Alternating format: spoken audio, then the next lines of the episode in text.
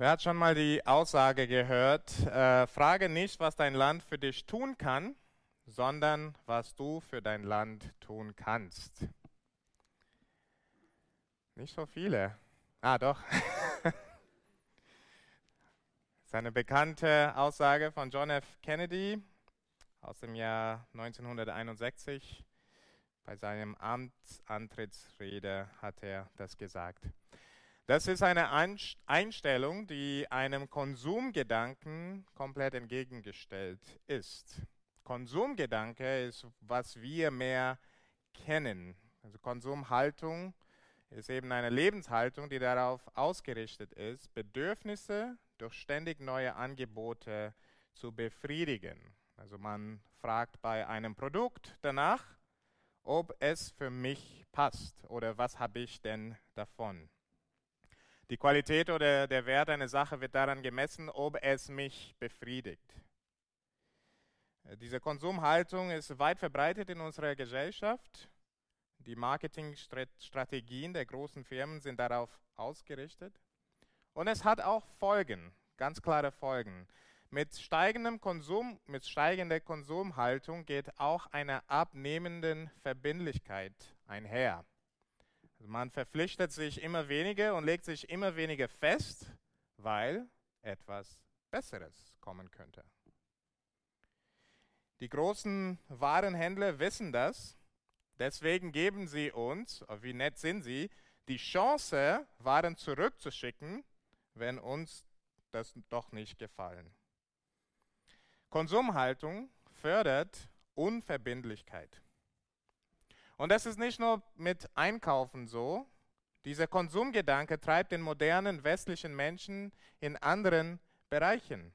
Ein Beispiel, die Ehe. Man heiratet immer später, dafür aber lebt man zusammen, um die Optionen offen zu halten. Denn es könnte ja noch was Besseres kommen.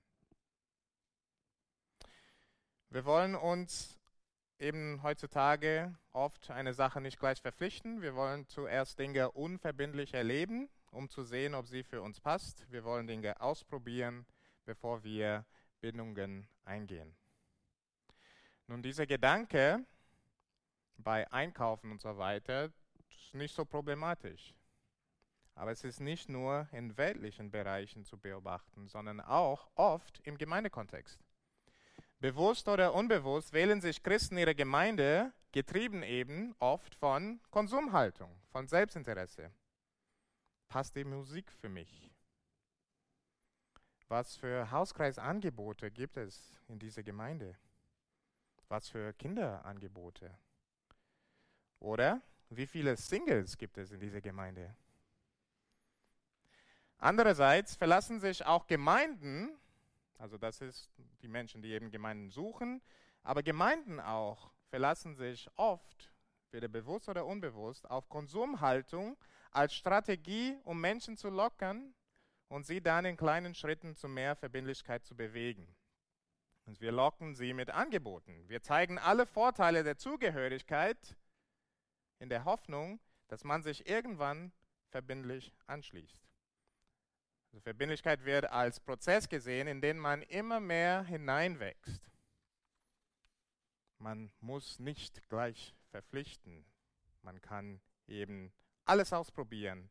Dann irgendwann mal, wenn es dir passt, kannst du auch Mitglied werden. Aber nur, wenn du willst. Nun, diese Art von Gemeinschaft bleibt in der Regel oberflächlich. Warum? Denn es ist eine Gemeinschaft, die auf der Grundlage von Bequemlichkeit und Eigeninteresse gebaut ist. Wenn wir Menschen damit gewinnen, ob unser Produkt ihnen passt, oder wenn wir uns eine Gemeinschaft anschließen, erst wenn das Produkt uns passt, dann ist unsere Grundeinstellung eine des Selbstinteresses statt des selbstaufopfernden Liebe. Und eine eigennützige Sache, eine eigennützige Liebe, was an sich ein Widerspruch ist, kann nicht wirklich tief gehen. Und das ist nicht die Art von Gemeinschaft, zu der uns die Bibel aufruft und die wir im Neuen Testament und in der frühen Kirche wie sie uns in Apostelgeschichte dargestellt ist, sehen. Die, Be die Bibel lehrt uns ein Engagement, eine Verbindlichkeit, die vom Evangelium motiviert ist. Eine Gemeinschaft, die auf einem anderen Fundament als Selbstinteresse gebaut ist. Eine Gemeinschaft, die eben auf, auf Liebe als unsere Berufung basiert ist. Also die Berufung zu lieben. Lass uns gemeinsam 1. Johannes 4 aufschlagen. 1. Johannes 4, 19 bis 21. Das ist in den ausliegenden Bibeln auf Seite 260 im hinteren Teil. 260. 1. Johannes 4, Verse 19 bis 21.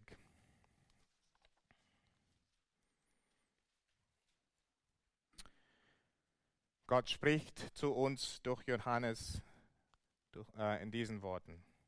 Lass uns lieben, denn er hat uns zuerst geliebt. Wenn jemand spricht, ich liebe Gott und hasst seinen Bruder, der ist ein Lügner. Denn wer seinen Bruder nicht liebt, den er sieht, der kann nicht Gott lieben, den er nicht sieht. Und dies Gebot haben wir von ihm, dass wer Gott liebt, dass der auch seinen Bruder liebe. Also Vers 19 lehrt uns, dass basierend auf die Liebe Gottes wir aufgerufen werden zu lieben. Aber was ist diese Liebe Gottes? Worin besteht sie?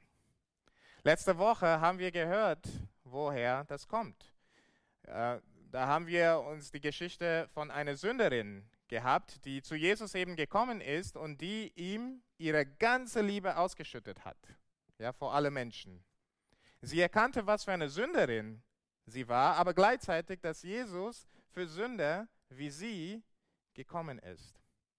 Deshalb, weil sie Jesu Vergebung erlebt hat, wurde sie mit so viel Liebe für Jesus Christus erfüllt und schüttete das eben vor alle Augen aus. Und Jesus erklärte ihre Reaktion, er erklärte vor allem Menschen, die da versammelt war, waren, was hier gerade passiert ist. Er hat gesagt, wem viel vergeben wurde, der liebt viel. Hier sehen wir das, das Evangelium, also die Vergebung, die wir durch Jesus Christus von Gott empfangen haben. Das ist die Grundlage für selbst hingegebene Liebe. Und deswegen möchte ich kurz nochmal uns das Evangelium erklären. Wir alle sind wie die Sünderin in dieser Geschichte, die äh, letzte Woche betrachtet wurde. Wir sind sündhaft, wir sind unwürdig von Natur aus und verdienen deswegen Gottes Zorn. Aber Gott ließ seinen Sohn Jesus Christus auf die Erde kommen, der ein vollkommenes Leben lebte und dennoch an unserer Stelle für unsere Sünden gestorben ist, damit der Schuldbrief gegen uns getilgt wurde. Wenn wir einsehen, wie verloren wir sind, genauso wie diese Sünderin in der Geschichte, und uns im Vertrauen auf Jesus Christus zu Gott wenden, dann erleben wir Gottes Vergebung ganz persönlich, genauso wie die Sünderin in der Geschichte. Dann dürfen wir, genauso wie sie, auch diese Dankbarkeit und Liebe erfahren. Ich möchte dich einladen, ganz persönlich, falls du das noch nie gemacht hast, dass du wirklich dich mit Jesus Christus auseinandersetzt und diese Liebe, die Gott durch Jesus Christus Menschen wie du und mich, wie dich und mich gezeigt hat. Komm mit uns ins Gespräch, gerne reden wir mit dir darüber. Ihr Lieben, die Liebe Gottes uns gegenüber war so dienend, so wohltuend, so selbsthingebend, so treu. Gott, Gott, hat sich uns sogar verpflichtet, bevor wir überhaupt geboren sind. Denn die Bibel lehrt uns, und das hat die Renate auch wunderbar zum Ausdruck gebracht in ihrem Zeugnis, dass Gott uns vor Grundlegung der Welt zur Kindschaft vorherbestimmt hat. Diese wunderbare, verbindliche Liebe, die wir durch das Evangelium erlebt haben, produziert in uns wiederum eine Liebe für Gott. Wem viel vergeben wurde, der liebt viel. Aber die Liebe für Gott bleibt niemals eindimensional oder eindimensional, sondern sie fließt heraus zu anderen Mitgliedern von Gottes Familie. Ja, das ist, was wir in Vers 20 sehen, äh, was 19 und Vers 20 sehen. Ich lese das nochmal. Lass uns lieben, denn er hat uns zuerst geliebt. Wenn jemand spricht, ich liebe Gott und hasst seinen Bruder, der ist ein Lügner. Denn wer seinen Bruder nicht liebt, den er sieht, der kann nicht Gott lieben, den er nicht sieht. Also es geht um die Liebe für unsere Glaubensgeschwister. Und hier lesen wir, dass eine Liebe zu Gott, die nicht gleichzeitig in eine Liebe für unsere Glaubensgeschwister resultiert, es ist nur eine Scheinliebe. Wieso? Denn als Gläubige sind wir ja Kinder Gottes. Wir tragen Gottes Bild in uns. Wenn wir also unsere Glaubensgeschwister nicht lieben, die eben Träger von Gottes Bild sind, wie können wir dann sagen, dass wir den Urheber dieses Bilds lieben. Das wäre ja unlogisch. Und so lesen wir nochmal im Vers 21 nochmal die Ermutigung. Dies Gebot haben wir von ihm, dass wer Gott liebt, dass er auch seinen Bruder liebe. Deshalb ist Gottes Erwartung an gläubigen Menschen, an Christen, dass sie andere Christen lieben, mit der gleichen Art von Liebe, mit der er uns geliebt hat. Ja, nämlich diese dienende, diese wohltuende, diese selbsthingebende, treue Liebe. Eine Liebe, die sich früh anderen in der Familie Gottes verpflichtet. Nun, manche meinen vielleicht, dass diese Liebe für, all, für alle Glaubensgeschwister ein Zeichen von Reife ist. Ja, so am Anfang äh, hat man nicht diese Liebe und dann, je mehr man wächst im Glauben und so weiter, dann kommt eben diese Liebe. Diese Verse lehren uns aber, dass Liebe für Glaubensgeschwister keinen optionalen Zusatz für Christen ist, also irgendwas für die Heldenchristen. Es ist tatsächlich von ihnen erwartet. Es ist kein Zeichen der Reife, es ist ein Zeichen davon, dass man überhaupt Christ ist.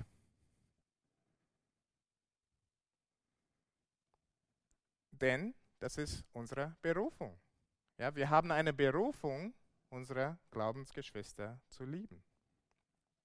Wir verpflichten uns ihnen gegenüber nicht erst, nachdem wir eben das Produkt ausprobiert haben, um zu sehen, ob es für uns passt, sondern wir verpflichten uns, weil wir dazu als Christen berufen sind. Nun, was für einen Unterschied würde das machen, wenn unsere Gemeinschaft eben nicht auf Konsum oder Bequemlichkeit gegründet ist, sondern auf diese Berufung zu lieben? Wie verbindlicher, wie tiefgehender ist sie? Und ich freue mich, dass ich in dieser Gemeinde so viel davon sehe. Viele von uns praktizieren das, weil sie wissen, das ist eine Berufung, die sie vom Herrn haben. Und ich freue mich darüber und ich möchte uns ermutigen, dass wir darin wachsen. Nun, diese Liebe oder Liebe eben oder Gemeinschaft auf dieser Basis zu verstehen, ja, die Basis Berufung, dass sie bringt ein vorheriges Engagement mit sich. Eine Verbindlichkeit sozusagen im Voraus. Du engagierst dich nicht erst, nachdem du genug dafür empfangen hast, sondern du tust das schon im Anfang, weil du die Liebe Gottes in dir hast und berufen wurdest, sie weiterzugeben. Du wirst verbindlich, weil es eben zur Nachfolge Christi dazu gehört. Somit ist die Liebe und die Verbindlichkeit in einer Ortsgemeinde nicht als Prozess zu verstehen, in den ich immer mehr hineinwachse, sondern die Verbindlichkeit bringe ich selbstverständlich mit. Ja, ich gehe sozusagen in Vorleistung. Natürlich, im Leben von manchen ist diese Verbindlichkeit mehr geprägt, im Leben von anderen weniger. Mir geht es aber darum, denken wir über unsere äh, Verbindung zu der Gemeinde oder unsere Beziehung zu der Gemeinde im Sinne von, ja, ich schaue schau, ich schau mal, ob ich mich ver verpflichte oder ist das eine Sache, wo wir sagen, hey, ich gehöre zu Christi Leib, deswegen Ich verpflichte mich. Ja, seht ihr der Unterschied? Denn Liebe und Verbindlichkeit folgen unausweichlich aus unserer Erlösung. Sind wir erlöst, dann sind wir Teil des Leibes. Es ist schon gegeben, basierend auf dem, was wir in Christus sind. Wir gehören verbindlich dazu und das bringe ich in der Ortsgemeinde eben zum Ausdruck. Nun, worin besteht genau diese Liebe? Ist es wirklich so ähnlich wie die Art von Liebe, die Gott uns gezeigt hat in Jesus Christus? Also aufopferungsvoll, hingebend, dienend, verbindlich. Lass uns kurz eine Stelle in Epheser 4 aufschlagen. Epheser 4, das ist auf Seite 222 im hinteren Teil. Epheser 4.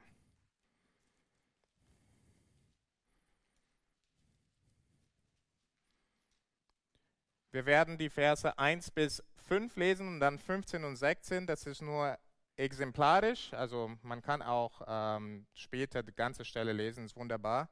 Aber ich möchte einfach ein paar Sachen herausgreifen. Paulus schreibt, so ermahne ich euch nun, ich, der Gefangene in dem Herrn, dass ihr der Berufung würdig lebt, mit der ihr berufen seid.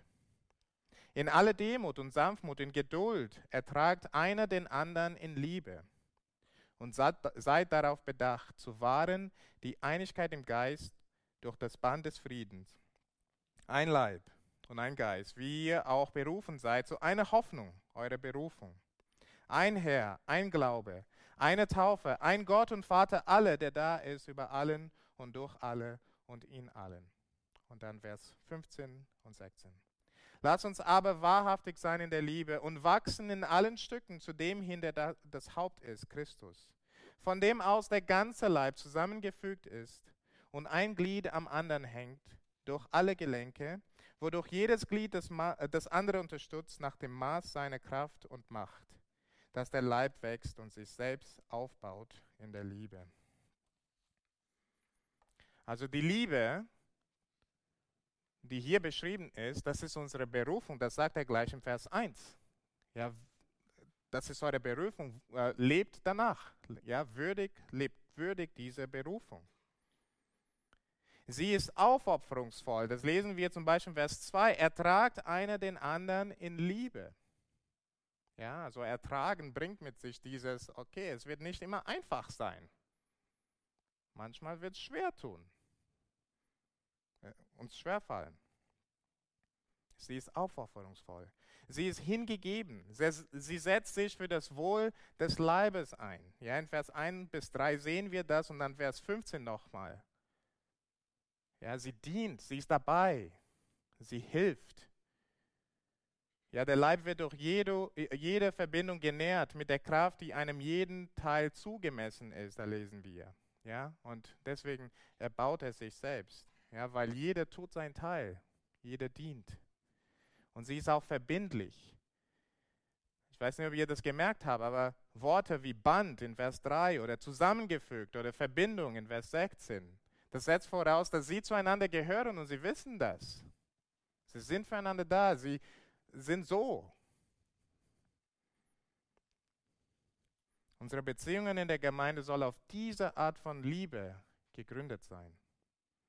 Diese Art von Liebe ist nicht oberflächlich, sondern sie geht tief.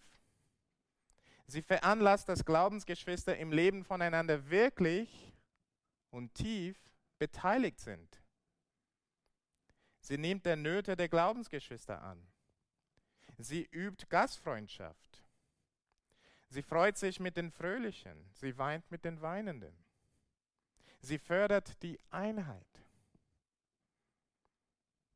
Wenn Glaubensgeschwister diese Liebe haben, sie versammeln sich gerne regelmäßig. Gottesdienste am Sonntag, aber auch unter der Woche.